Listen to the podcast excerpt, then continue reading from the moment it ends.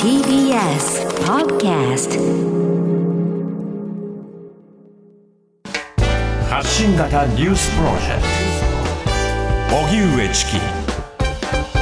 セッションここからはフロントラインセッション。今日はフォトジャーナリスト安田夏樹さんのコラムをお送りします。はい、よろしくお願いいたします。ますね、あの、最近の取材のお話もしてもいいよというふうにこう言われているので、何を話そうやらというふうに思ったんですけれど、はいあの、昨日の取材のお話から、ええ、ええ、はい、しようかなというふうに思うんで直すけれども。近ですね。どこに行かれて何をしてたんですか、はい何を取材なさってたんですか？はい、あの、昨日お邪魔したのが、あの、最近の取材でずっとお世話になっている地域ではあるんですけれども、神奈川県川崎市の桜本という地域で、はい。あの、古くから暮らしている在日コリアンの方々だったりですとか、あるいはそのフィリピンや、あるいは中南米のこうルーツのニューカマーの人たちだったり、本当にこう多文化な地域なんですよね。で、その地域の大切な拠点になっているのが、ふれあい館というこう施設で、ね、本当にこう、0歳から、こう、本当にこう、ご高齢者までがこう、あ利用して。そうですね。うんまあ、いろんなこう、イベントに参加したりですとか、あの、学習支援をこう、受けたりですとか、あの、そうした、まあ、生活をこう支える拠点になっているようなこう施設なんですよね。で、そこに集ってきている在日コリアンのこう、ハルモニ、ハルモニというのはおばあさんという意味ですが、はいハルモニたちが、あの、コロナ禍前はずっと地域の小学校に出向いて、で、子供たちと一緒にこう、キムチ作りええの教室をしてたんですよね。それはそうイベントですね。楽しいですね。ねえただやっぱりコロナ禍でどうしてもその一ところにこう集うということが難しい状況続いたんですが、あの、昨日ようやくそのキムチ作りがこう再開しまして、わあ、その取材だったんですか？そうなんです。ねおばあちゃんたちが、あの、ハルモニたちがこう先生になって、ええ。で、あの、キムチ作りをこう子供たちに教えていくんですけれど、キムチ好きっていうふうにこう、ハルモニがこう問いかけたらもう子供たちが一斉にもう大好きって、中にはあの、小学校6年生だったんですけど、あの、しものすごい、ものすごい辛いカップラーメンにキムチ入れて食べるのが大好きなんですっていう女の子もいたりですとか、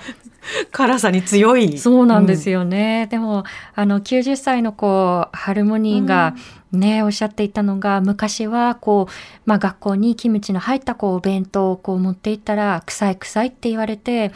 恥ずかしいなって劣等感しかなかった。でも今は、キムチ美味しいよねとか、あの、ニンニクは体にいいよねとか、あの、そんなこう反応を受けて、ああ、時代は変わったのねっていうふうにこう。ね、しみじみと、その言葉にはものすいろいろなものが凝縮されてますよね。やっぱりあの場所にこう集ってくるこうハルモニたちというのは、まあ、戦後非常にこう厳しい時代の中で時に差別にもこう見舞われながら、もう働き詰めでほとんどこう余暇を過ごしたことがないという方も中にはいらっしゃって、うん。じゃあその豊かな老いの時をどういうふうにこう守っていけるかなっていうふうにこう、まあ、ふれあい会の関係者の方やこう地域の方々がこう力を持ち寄ってきたんですけれど、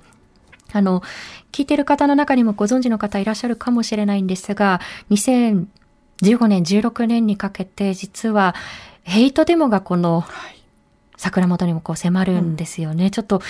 うん、ここではとてもこう伝えられないような差別のもうあらゆる差別をこう凝縮して煮詰めたようなこう言葉の数々を投げつけ続けながら、まあ、ヘデモが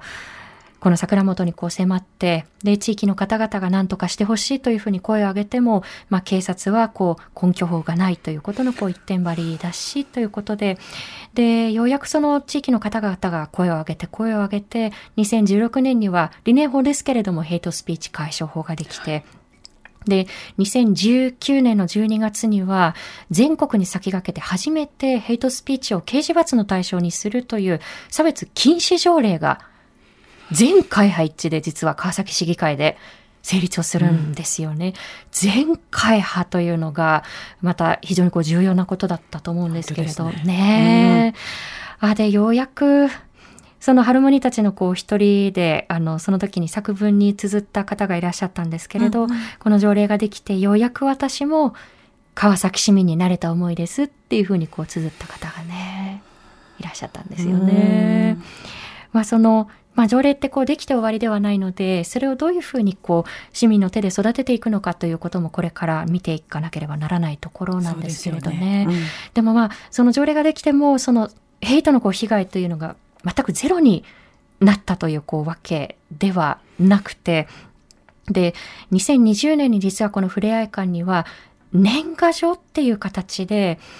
在日コリアンの人たちのこう、うん、抹殺をこう予告するような脅迫の年賀状が、そうなんですよね、届くんですよね。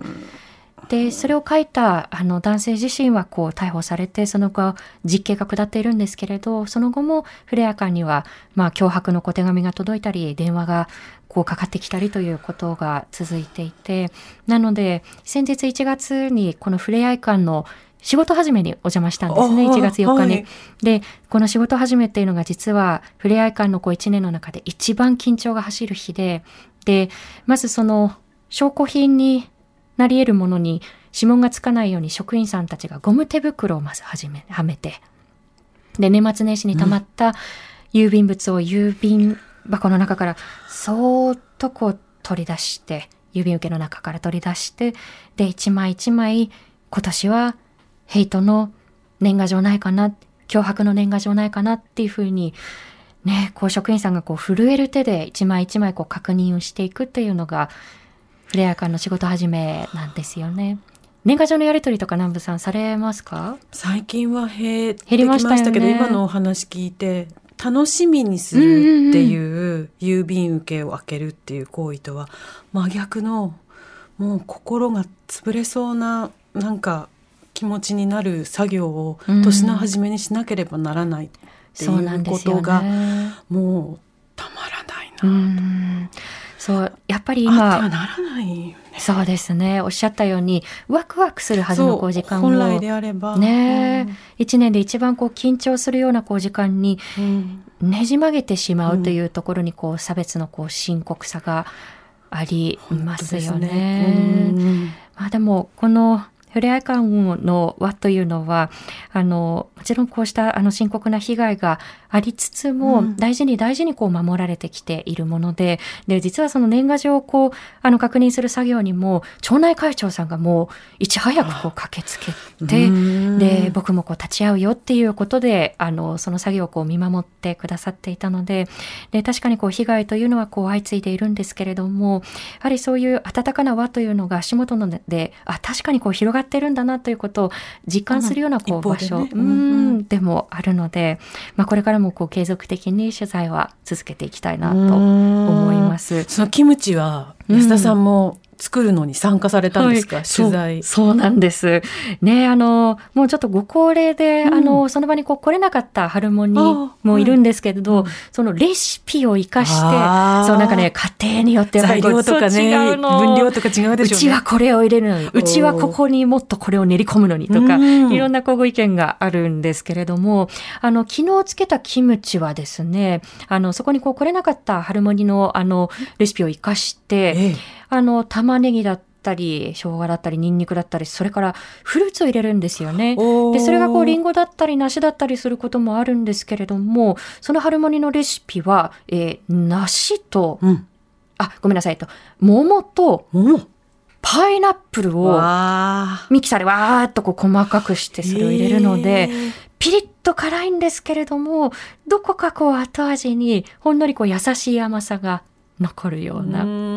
そんなお味に仕上がったかなと思います。うん。長年のなんていうんですか経験によるね。この絶妙のバランスでこの味なんだっていうのが引き継がれてくっていいな。そうですね。いや、もう本当にに、ああ、この味によってこうバトンを受け継いだんだなっていうことをこう私も実感した一日だったんですけれど、あの、このフレア館のあの取材に関しましては、私たち Dialogue for People はい。のサイトに様々掲載しておりますので、ね気になる方ぜひ読んでみてください。はい、安田さんが副副代表を務めるダイアログ for People。現在マンスリーサポーター募集中でしたよね。そうなんです。あの、私たちあの、この2月に5期目を法人として迎えたんですけれどそうも、でしたか。ね、これからのまた国外取材、海外取材なんかもこう予定していまして、で、その国内外でこう続けているこう取材発信活動というのは、サポーターの方々のご寄付で支えていただいているものなんですよね。で、現在、マンスリーサポーター募集キャンペーンを絶賛実施中ということで、はい。すいません、あの、団体の名前が長くて恐縮なんですけれど、